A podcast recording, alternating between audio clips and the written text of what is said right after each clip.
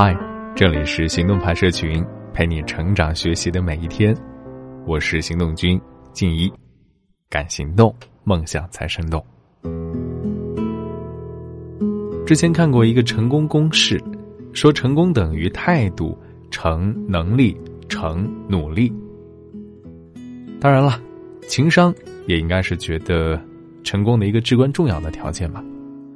千万不要让低情商变成。你人生当中的败笔啊！今天的文章来自木棉说。之前几天，吴昕又在微博热搜挂了两天。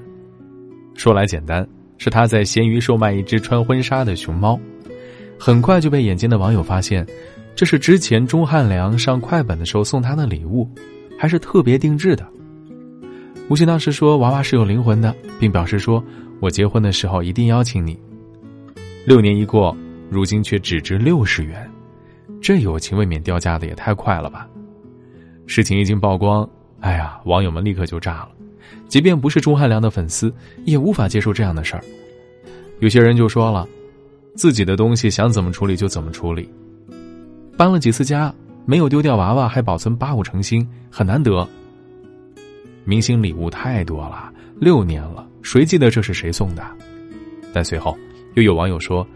吴昕已经不是第一次干这样的事儿了，之前还卖过何炅送的衣服、饶雪漫送的书等等等等。大概呢是舆论发酵的太快，当晚吴昕就发微博道歉，理由是咸鱼交给工作人员打理了。底下有个网友就质疑的评论了一条：“工作人员会不经过你的允许卖东西吗？”很快，这个信息也被他删了。最后顶不住舆论压力，他把咸鱼也给关了。这一系列操作，如果不是人品问题，只能说，哎呀，这个情商实在是高不到哪里去。因为一个高情商的人，是不太可能一而再、再而三的让自己陷入僵局。我们对一个人印象的好坏，很多时候都是通过他说话、做事的方式来判断。在网上看过这样的一个故事：有一次，她玩老公手机的时候，看见他跟女同事的聊天记录。老公公司同事虽然大部分不认识他，但都知道他已婚，而女同事的头像露了半个胸，便多看了两眼。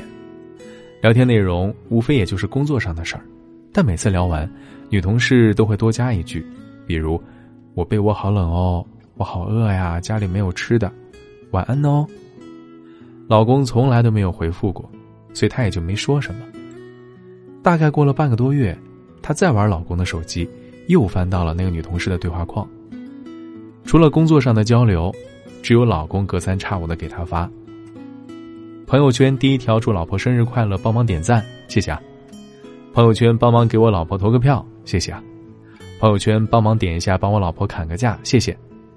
一共发了七八条，一开始，那个女同事还会回他好的，后来就再也没有回复过了。而那些链接她从来都没有见过，心里想着。多半是老公随便搞了一个链接，仅女同事一人可见了。对于一个经常要对接工作的女同事，不简单粗暴的直接拒绝，而是用一种委婉的方式告诉她：“我有太太，我们很相爱。”既不让对方难堪，影响到日后工作，又可以让对方知难而退，还给足了妻子安全感。即便是看到聊天记录，也没有可以误会的地方，堪称完美。所谓的高情商，大概就是这样吧，不会伤害到身边的人，也能完美的化解自己的尴尬境地。一个高情商的人，懂你的言外之意，懂你的欲言又止，会适时帮你解围，找台阶下。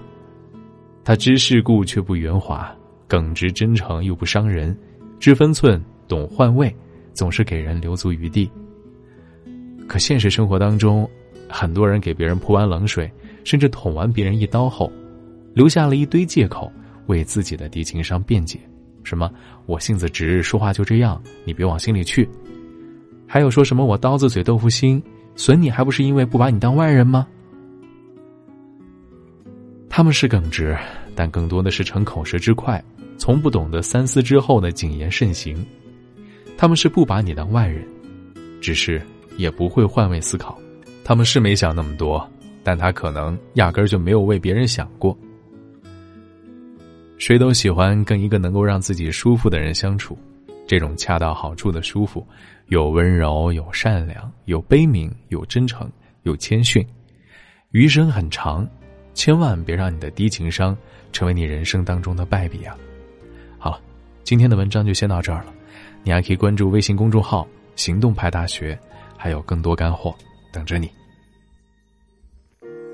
又被爱上了一遍，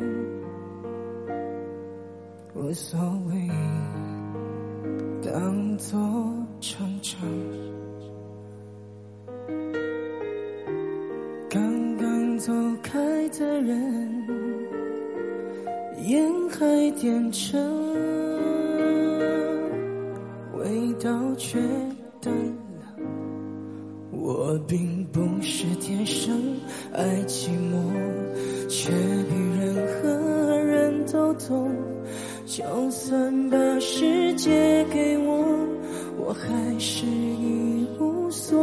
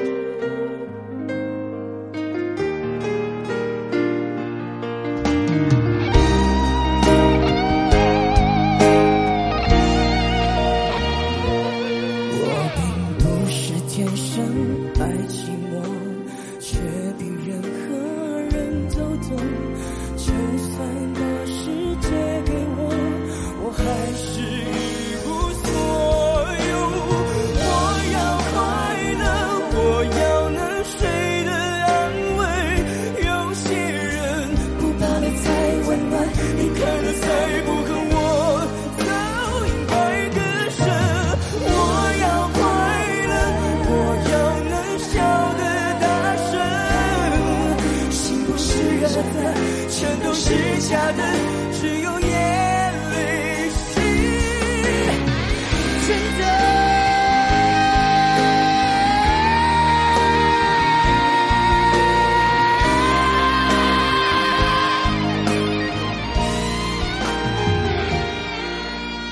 我要快乐，我要能睡